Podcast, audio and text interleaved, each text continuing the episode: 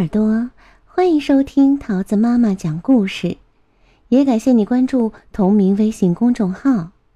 今天呀，桃子阿姨要讲给你听的故事叫做《野兽国》，作者是美国的莫里斯·桑达克，由宋佩翻译，贵州人民出版社出版。晚上。麦克斯穿上他的野狼装，在家里没完没了的胡闹。妈妈呵斥道：“野兽！”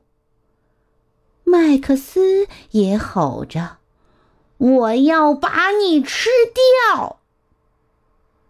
妈妈不给他吃东西，要他赶快去睡觉。那天晚上，麦克斯的房间长出了树，长成了一片森林，长到天花板垂下藤蔓，长到四面墙变成野外的世界。一波波的海浪为麦克斯带来一艘小船。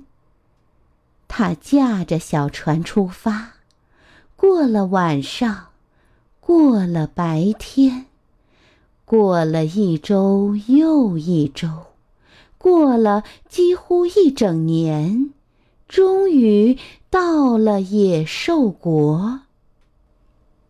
当他到了野兽国，野兽们发出可怕的吼声，露出可怕的牙齿。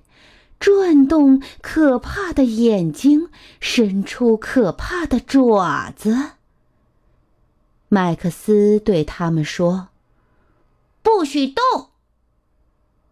他狠狠瞪着野兽黄色的眼睛，一眨也不眨，用魔力把他们驯服。野兽们吓坏了。说他是最最野的野兽，还要他做野兽国的国王。现在我们开闹！麦克斯大声说。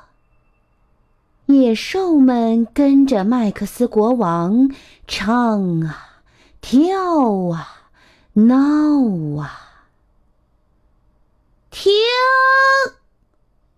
麦克斯喊道。他不准野兽吃东西，要他们去睡觉。这时候，麦克斯国王觉得好孤单呐，他想回到最爱他的人身边。忽然，他闻到了好吃的味道。从世界的那一头，远远的飘过来。他决定放弃野兽国的王位。可是野兽们大声喊：“不要走，不要走！